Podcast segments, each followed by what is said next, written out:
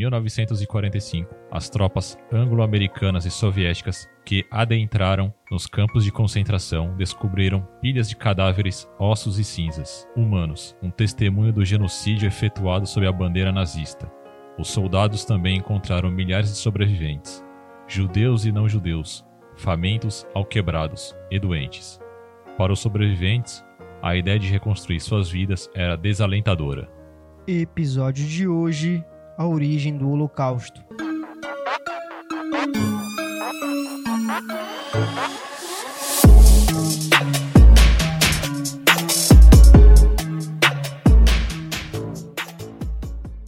Você que está do outro lado do, do fone de ouvido, você jovem que nos ouve, vai prestar a prova do Enem, né? A gente tem um curso de História do Brasil para você. O curso tá lá na Udemy. A gente vai falar sobre é, o processo colonial, é, a administração colonial, crise do sistema colonial, processo de independência, o, as monarquias, né? Principalmente o segundo reinado. Vai falar da Era Vargas, da República Oligárquica, do, sobre o coronelismo, sobre a ditadura militar. A gente vai fazer um passeio aí sobre a história do Brasil. E você que está querendo aumentar mais o seu conhecimento, quer aprimorar mais os seus conhecimentos na área da história do Brasil, a gente tem esse curso para você com um preço bastante acessível. E claro, como tá na Udemy, a Udemy sempre coloca é, promoções relâmpago lá dentro. Então, o link do curso tá na descrição desse podcast e não esqueça de comprar, beleza? Você que tá aí a fim de melhorar seus conhecimentos para fazer a prova do Enem ou algum concurso público, vai adorar esse curso. Beleza? Vamos para o podcast.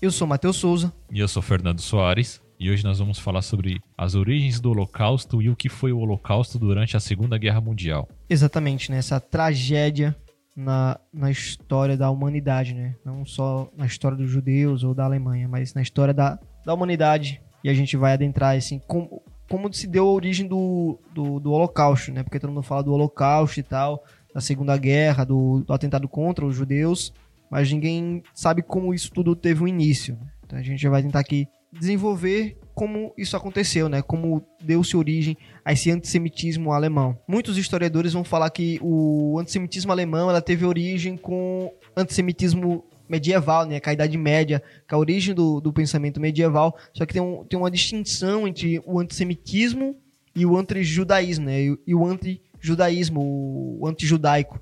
Porque tem uma distinção, né? A Idade Média, eles eram antijudaicos e não antissemitas. É, o antissemitismo, qual a diferença dos dois? O antissemitismo é, é algo, por exemplo, eu tenho um ódio por uma pessoa sem nenhum motivo. Eu só odeio ela.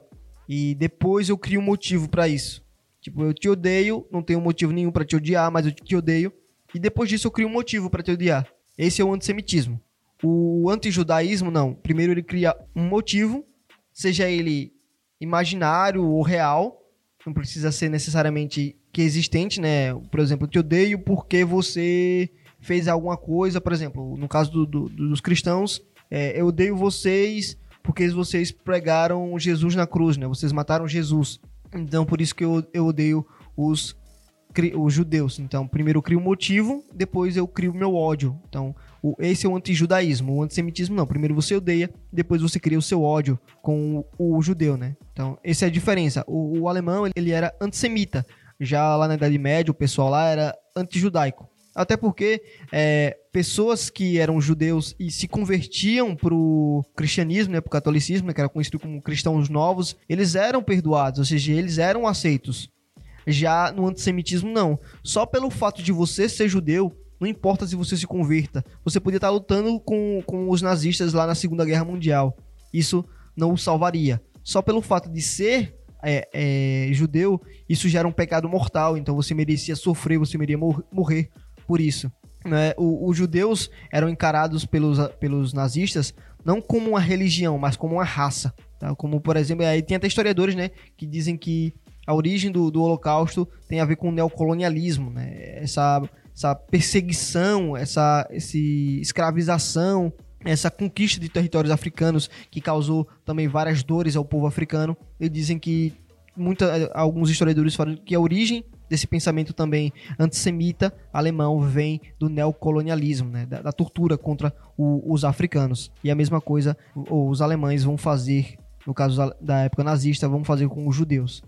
Então, muitos dizem que é daí que surge é, o pensamento é, antissemita, né, alemão, esse ódio, né, que é criado. Primeiro eles odeiam, depois eles criam um motivo, como por exemplo vão criar é, na Alemanha, como por exemplo vão ser acusados dos principais causadores da desgraça alemã pós Primeira Guerra, né? É, então, aí depois dessa derrota na Primeira Guerra Mundial, haver toda aquela literalmente uma depressão pelo país, né, devido a vários fatores, a derrota, a perda dos seus exércitos, a perda da economia, toda essa situação de frustração vai levar a galera a querer botar a culpa em alguém, de certa forma.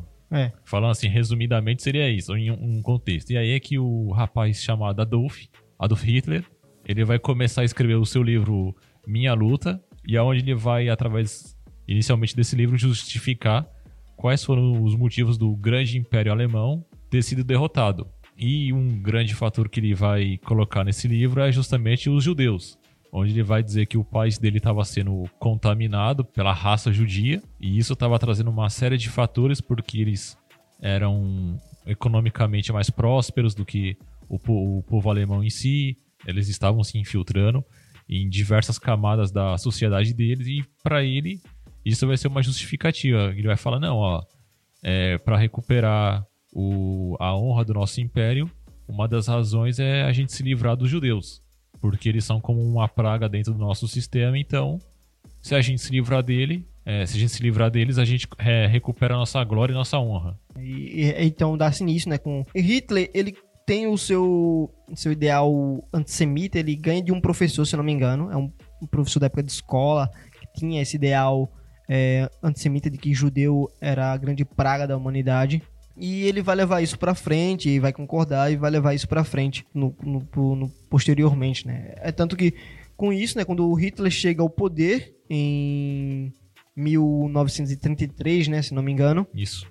Ele chega ao poder, então ele dá início a esse projeto de limpar, né, como ele fala, de limpar a, a Europa do, da raça dessa raça judaica, né? E que quem deveria dominar o mundo era a raça ariana. É tanto que no seu livro, no My Kampf, né, que você citou, ele fala, né, que quando tem essa mistura de uma raça ariana com uma raça inferior, é, a raça ariana, ela é, vamos dizer assim, ela é corrompida.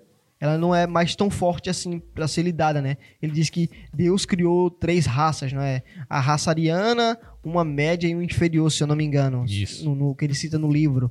É, se eu não me engano é esse, né? E a raça ariana seria então o povo alemão, né? O, o povo de descendência é, prussiana, né? Ali a, a Áustria, né? A Polônia, se não me engano a Polônia também é, né? De descendência. Acho que era uma parte da Polônia onde é, tinha um, alguma coisa uma galera assim. da é, a Alemanha, né?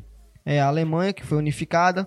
Então ele dizia que a raça ariana era, era esse povo prussiano que descendia, né? Que era o povo que estava para vencer estava lá para vencer. Ele também se utiliza de, de temáticas é, de, do darwinismo social, né, criado por, por Spencer, de que uma raça ela é, sobressai sobre a mais fraca, né? No caso, o, a raça ariana sobressai sobre mais, as outras, as outras estão ali para perder, para sofrer mesmo. Então, quando tem essa mistura é, dessas, dessas raças superior e inferior, a inferior ela perde todo o seu poder, ela perde toda a sua força. Então, ela acaba se tornando um. um, um... Inferior não, a superior.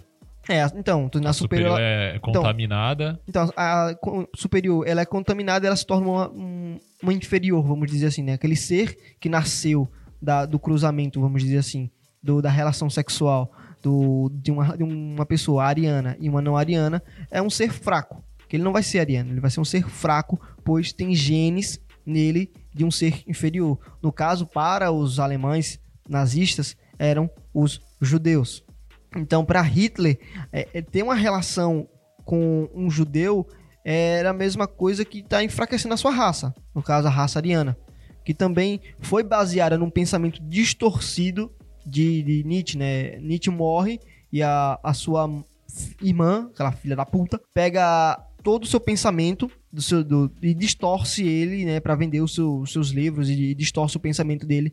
E, e, Hitler se apropria desse pensamento distorcido de Nietzsche que, que se utiliza do tão super-homem, né? Porque Nietzsche fala do super-homem que na verdade não tem nada a ver com questão de ser superior ou não.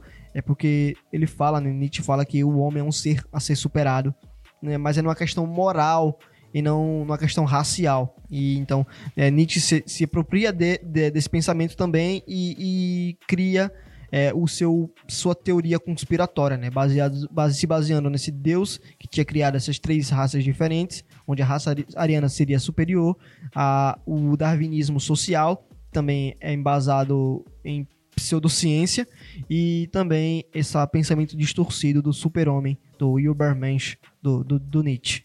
E é então que ele, ele dá início, né, no seu governo, a esse processo de excluir os, os judeus, né? Primeiro começa, começa a excluir do serviço público, né? Eles não, não deveriam mais fazer parte do serviço público, eles não poderiam mais ser servidor público. E depois eles, eles, eles tiveram é, as suas lojas é, que foram atacadas, boicotadas, entre outros. Teve perseguição nas ruas, né? Quando os judeus começaram a ser atacados, eles tiveram perseguições na, nas ruas consideravelmente e, tipo, eles eram atacados e, tipo, a polícia estava passando do lado e não, não fazia nada.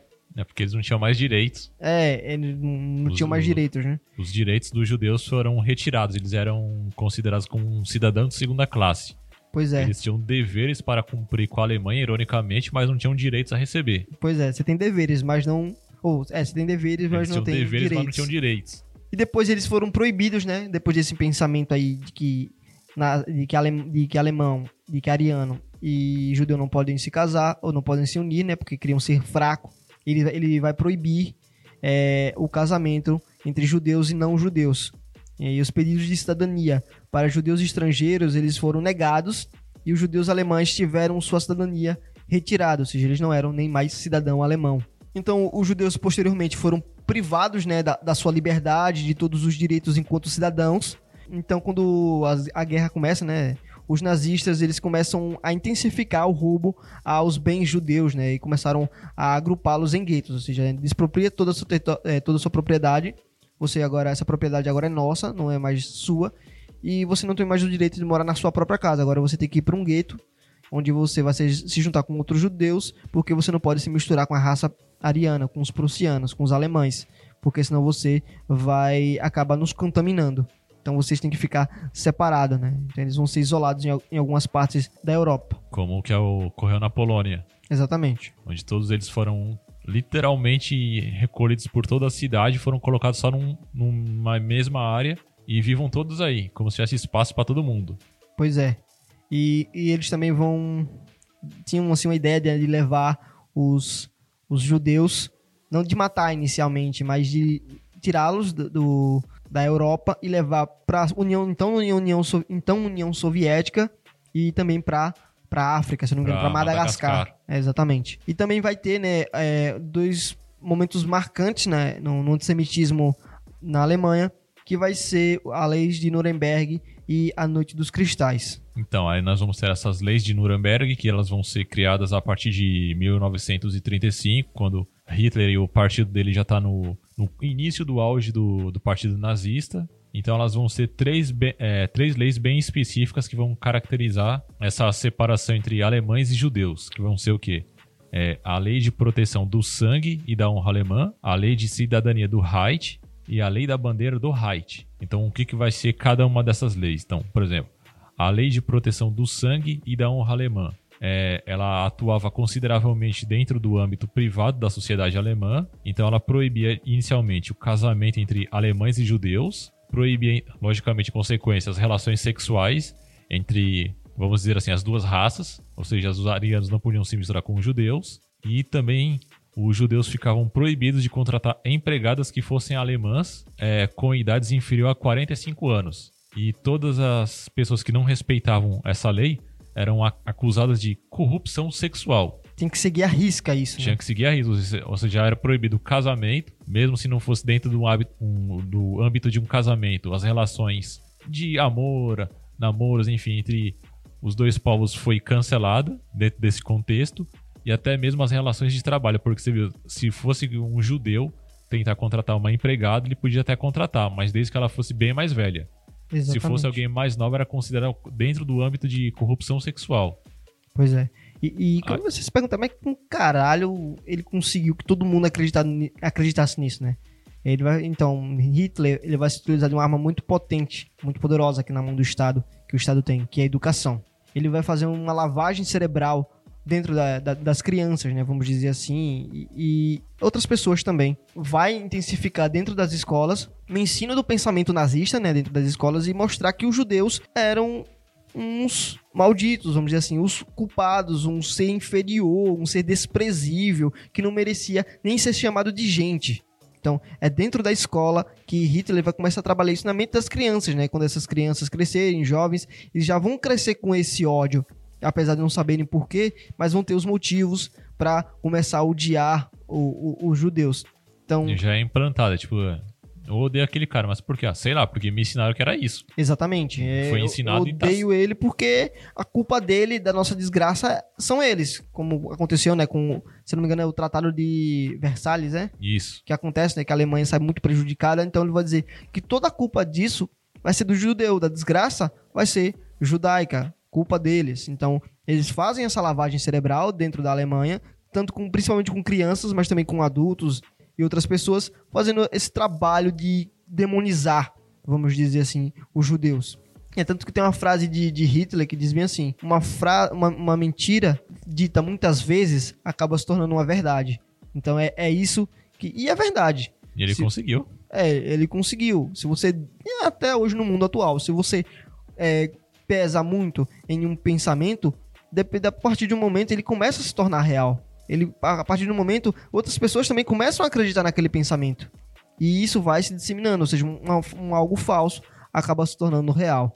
Então é, Hitler consegue fazer isso dentro da Alemanha, né? E, e Fernando, além da, das leis de Nuremberg, né, teve as noites dos cristais, né? Agora só rapidamente para terminar rapidinho, é a segunda lei do da, de Nuremberg que eu acho que vai esclarecer um pouco mais, que é a lei da cidadania, que ela explicava que Uh, essa lei basicamente ela define quem era considerado um cidadão alemão ou não e quem não deveria ser. Então, dentro do contexto dessa lei, somente com pessoas de sangue alemão e com um vínculo comprovado é, através da genealogia é que seriam consideradas alemãs. Os que não recebessem a cidadania eram considerados apenas como sujeitos do Estado.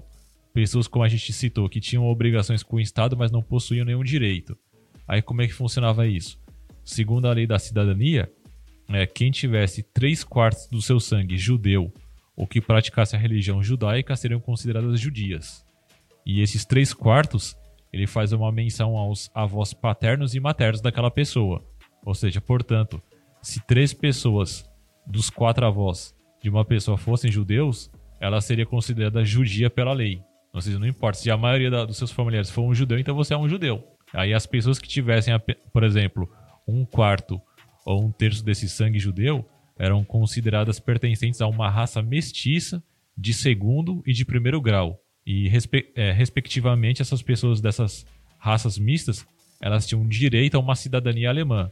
No caso dos que fossem vinculados a essa raça, já esses, é, vamos dizer assim, os casamentos antes da lei. Por exemplo, aquelas pessoas que já eram casadas, uhum. como é que fica? Então, essas pessoas elas seriam consideradas judeus caso praticassem o judaísmo caso, é, caso eles fossem casados com judeus, ou fossem filhos ou pais de um judeu, também seriam considerados. Ou seja, é, o, o, cara que é alemão é casado com uma judia. Os filhos dele seriam considerados judeus, então. Exatamente. Na época de prender, que estavam prendendo os judeus. Se fossem prender a família desse cara, só ele ia escapar. Porque ele era um alemão puro. Mas como ele era casado com uma judia e teve filhos de uma raça inferior, os filhos seriam levados embora. Pois é. E, e, na Alemanha começaram a se desenvolver técnicas, né, para descobrir quem era alemão e quem não era, né? Quem era alemão puro. Que é, eram técnicas de medição de crânio, de tamanho de nariz, das orelhas, formato do rosto, né? E isso foi se utilizado, principalmente com é, vendo o pensamento do darwinismo social, né? Que para montar uma estrutura de como seria então um ariano puro. isso o diferenciaria. E se você não se encaixasse nessas características, você estaria, estaria diferenciado do, do, do, dos alemães, né? Puros de sangue, vamos dizer assim. Exatamente. Estaria encaixado em, em, em, outras classes. É como a Lilia Moritz Schwartz explica muito bem em seu livro O Espetáculo das Raças, quando no Brasil tem essa ideia no período colonial, né? Tem essa ideia de, de, separar as raças, né? De que o negro era uma raça inferior e que se contamina, que quando o branco se é, contaminava com os negros, né? Vamos dizer assim, entre aspas, é, eles acabavam também se tornando inferiores. E é um pensamento que também vai se disseminar não só na Europa, né? Mas também com os pensadores de, dessa teoria, como também no Brasil. Aquela famosa era uma era quase uma lei, não era de embranquecer a população. É exatamente como aconteceu no Brasil, né? De querer embranquecer é, a, você a traz os estrangeiros para cá, porque aí você aumenta o volume de pessoas brancas da Europa e consequência, você faz a nova população nascer mais branca do que negros. Exatamente. E a mesma coisa vai acontecer na Alemanha nessa questão racial, né? De querer. Como é a estrutura óssea cranial, né? Da, do, do homem ariano puro que diferencia do judeu, né? Como saber qual a diferença de um do por outro. Aí, se você se encaixa nessas características, você é um ariano, senão vai, você vai para os campos de concentração. É, ou no mínimo você é considerado um, um da raça mista, que é tipo um alemão de segunda classe. Exatamente. Então, as noites, a Noite dos Cristais foi a noite onde, como até você citou agora num exemplo há pouco, há pouco tempo, se, tipo, por exemplo, se tivesse passando um policial do lado, é, o ataque era liberado, porque nessa Noite dos Cristais, tanto comércios que pertenciam a só judeus, como as casas deles foram atacadas. O ataque aos judeus foi liberado nessa noite. Então, houve vandalismo, ataque, violência, mortes, é, expulsão de, desses judeus das suas casas, enfim, tipo, era como aquele filme Uma Noite de Crime. Pois só, é. Só que era uma noite de crime liberada por tempo indeterminado e contra um alvo em específico. Os judeus. Exatamente. Então, se você fosse um judeu pai de uma família, você corria esse risco duplo. Risco duplo no sentido que, se você fosse um comerciante, nessa noite você ia ter certeza que a, o seu estabelecimento ia ser destruído. Pois porque é. você era judeu e naquela noite estava sendo permitido isso. E se você tivesse a sua família, você corria um risco maior ainda, porque simplesmente iam entrar na sua casa, é, o menor dos males ali seria você ser espancado, e no pior iam matar você e destruir sua casa junto. Exatamente. E tem esse nome, né, Noite dos Cristais, porque quebrou-se muita vidraça, né, muitos vidros de lojas e de casas de judeus. Aí os, os estilhaços, né, os estilhaços, aí ficou conhecido como Noite dos Cristais, por causa dos vidros quebrados.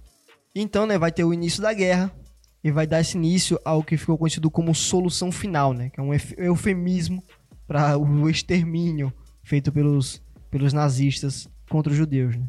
É, o Adolf Hitler ele tinha como ideia inicial que era promover o extermínio de judeus após a vitória alemã nesse conflito, né. Enquanto isso, os nazistas eles continuavam aprisionando o aprisionando, né, e promovendo todo tipo de absurdo contra, o, contra os judeus. Só que a violência contra os judeus era consideravelmente maior no leste europeu, ali, né? por exemplo, na Polônia, né? essa região aí. Então, uma série de ideias né, nesse sentido de tentar acabar, né, de como dar uma solução final para esses judeus, foi proposta então por, pela cúpula nazista, né, como uma, uma forma de deportação do, dos, dos, judeus para a União Soviética ou para Madagascar, né, como, como havia citado. No entanto, é, à medida do que os nazistas perdiam o controle da guerra, né, ali de, é, 41, mais assim, 42, 40, 43, vamos dizer assim. 43 para frente, eles já estavam. É, eles já estavam. O eixo já estava virando. O, o, eixo da balança, eu quero dizer, já estava se virando contra eles. Exatamente. Eles já, já começaram a perder o espaço da terra, né? Os alemães começavam a perder essa guerra, né? O, as ações contra a etnia radicalizavam-se até que o, um cabra chamado Reinhard, Hedrick e Heinrich Himmler, que esse é mais conhecido, né? Elaboraram um plano conhecido como Solução Final. O, já existiam os campos de concentração né, durante a guerra, tinha os campos de concentração, só que eles não eram levados pra lá para morrer. Era apenas para trabalho forçado, mas ainda não eram exterminados. Morriam, no caso, por cansaço, por má alimentação, por alguma doença ou, ou algo do tipo, mas não por extermínio alemão. Esse plano de, de, solução final, ele estipulou que eles deveriam ser fisicamente eliminados, ou seja, mortos, né? E isso deu início a uma série de ações. Nesse contexto, a gente vai destacar o papel dos grupos de extermínio, e dos campos de concentração que foram criados durante o, o Holocausto. Então, esses grupos de extermínio, eles começam no leste europeu e eles se tornam uma prioridade dos alemães durante a guerra. Na medida que os objetivos de conquista, é, como você falou, dos territórios não estavam sendo alcançados, então no final de 1941, a posição dos nazistas em relação aos judeus era de que eles não poderiam mais trabalhar e seriam sumariamente executados. Porque então, até então, como você falou, tinham os campos de concentração, mas a galera era mantida ali meio que só num contexto de trabalho, trabalhos forçados, eles não recebiam um bom tratamento, morriam de qualquer forma, mas até então não tinham as vidas meio que poupadas. Já nesse contexto de é, estamos perdendo a guerra, a coisa está ficando fora de controle, então o que, que a gente vai fazer com um dos nossos objetivos principais, que era limpar a Alemanha, limpar a, a nossa nação dos judeus? Aí eles praticam essa ideia de solução final, ou seja, se não tem jeito, vamos exterminar todo mundo. É aí que entre esses grupos de extermínio, que eles vão dar início a uma limpeza étnica, sem se importar é, agora com a utilização desses judeus como mão de obra, ou seja, não importa mais se eles têm alguma utilidade ou não, agora é para eliminar e acabou. Então, dentro desse grupo, incluíam membros do exército alemão, da famosa SS, que era a organização paramilitar, e das polícias nazistas. Esses grupos de extermínios, eles atuaram de, é, atrás das linhas alemães durante o conflito, ou seja, eles agiam dentro das regiões que eram dominadas pelos nazistas e faziam isso em grandes grupos, ou seja, existiam quatro grandes grupos de, é, de extermínio. E o papel deles era reunir os judeus de todas as áreas possíveis e localidades que eram dominadas pelos alemães, exterminar eles basicamente com um fuzilamento coletivo e posteriormente o enterro em valas coletivas também. Pois é. E, só que Hitler vai perceber que, tipo, gastar muita bala, né? É. é tem que ter munição para um plano como esse. Então, Hitler vai perceber que vai gastar muita munição e que era um desperdício de munição. E que deveria procurar um, um, uma forma mais eficiente de eliminar os judeus, né? De uma forma mais rápida e, vamos dizer assim, entre aspas, humanitária, né? Porque, tipo, o cara leva um tiro, quer dizer que ele morre na hora. Pode ali ficar agonizando de dor até a hora de morrer. Até a hora que morreu. E, tipo, também tinha quando os judeus né, eram obrigados a carregar os corpos mortos para dentro das valas, onde eles também seriam mortos, né? E até cavar as próprias valas. Era algo, assim, muito cruel. Então eles criam a câmara de gás, né? Que é para matar de uma forma mais rápida e mais limpa possível. E assim também poupava munição. Isso deveria, é. ser, deveria ser utilizado na, na guerra, né? E então é, é que eles usam dois tipos de gás, né? Que é o carbono, o CO2, e era outro que, se eu não me engano... O Zyklon B. É esse mesmo, que ele era quando queimado, ele, ele na verdade ele um, esse veneno era um pesticida. Só que quando que ele queimava ele, soltava um, uma fumaça venenosa e que acabava matando é, as pessoas, né? No caso, os judeus. Então vai ter também, né, o, o, os campos, além dos grupos de extermínio, vai ter os campos de concentração, né? O, que os campos de concentrações eles foram locais que encontrados pelos nazistas para ampliar o extermínio dos, dos judeus na Europa, né? uma forma de eliminar de forma mais rápida. De certa maneira, dois modos de você matar.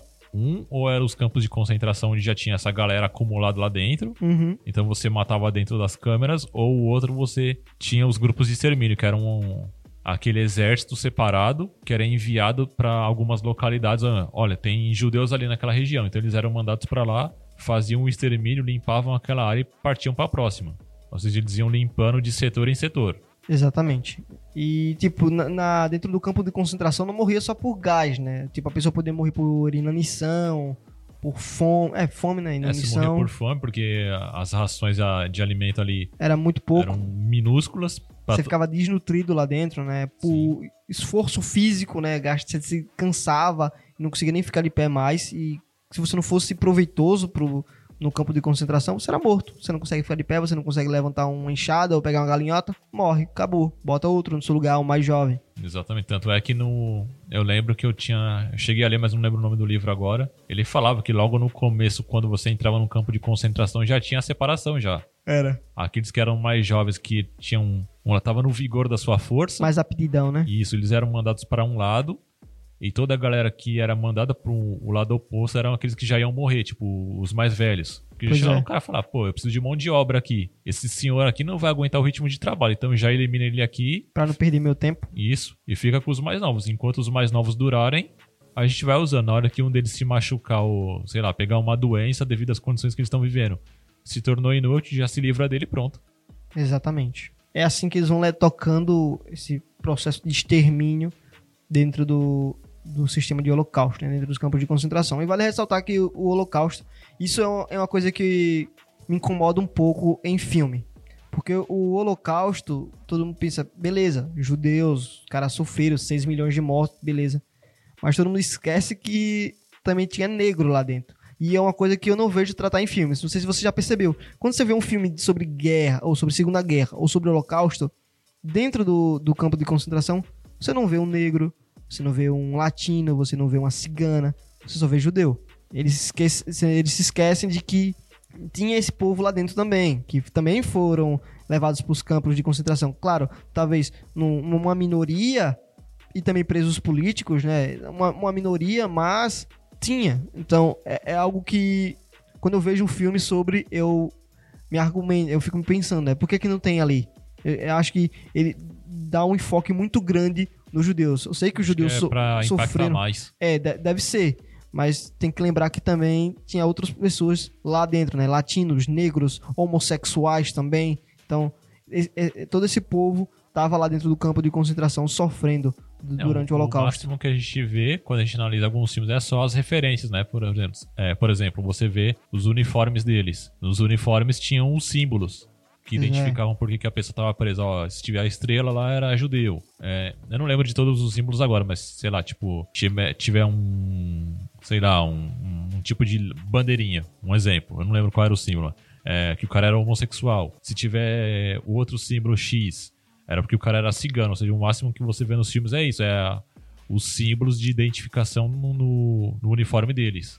Pois é. Então, como é que vai ter um fim esse Holocausto? Né? O Holocausto ele tem seu fim com a derrota da Alemanha nazista né, no, no final da Segunda Guerra Mundial. Então, desse modo, as medidas que os nazistas perdiam o território, os campos de concentração eram liberados pelas forças aliadas, né?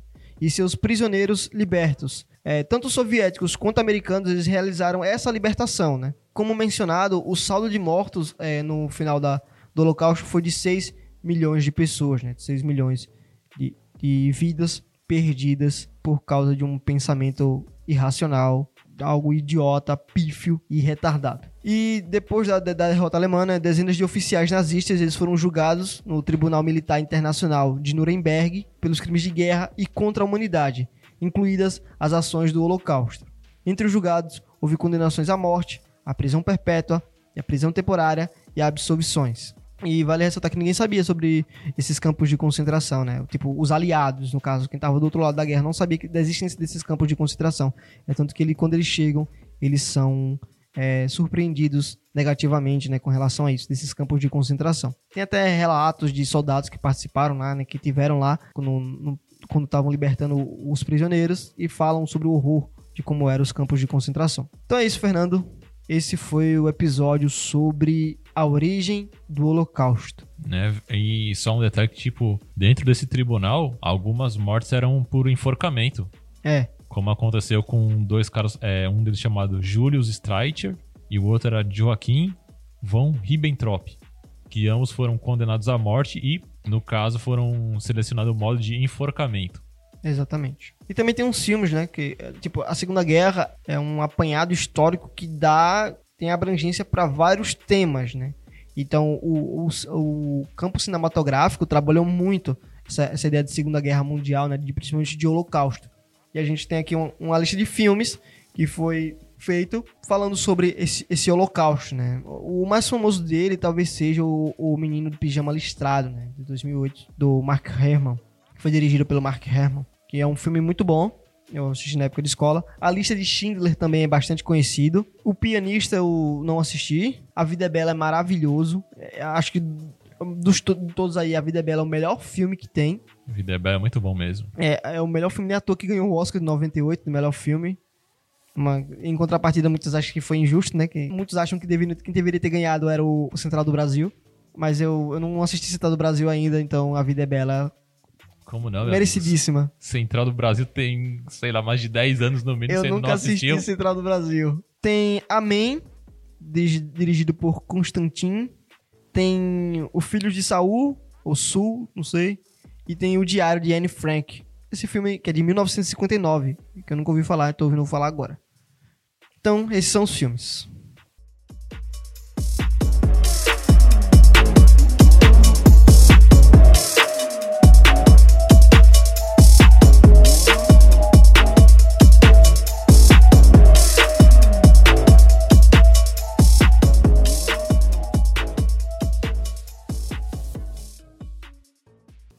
Obrigado por nos ouvir até aqui. Agradeço desde já você, fiel ouvinte. É, compartilhe esse podcast aí para seus amigos, pro- para o número máximo de pessoas que você conseguir, que, que você queira que ouça sobre esse tema que a gente escolheu aqui para esse podcast, beleza? Siga a gente no nosso Instagram, no arroba História.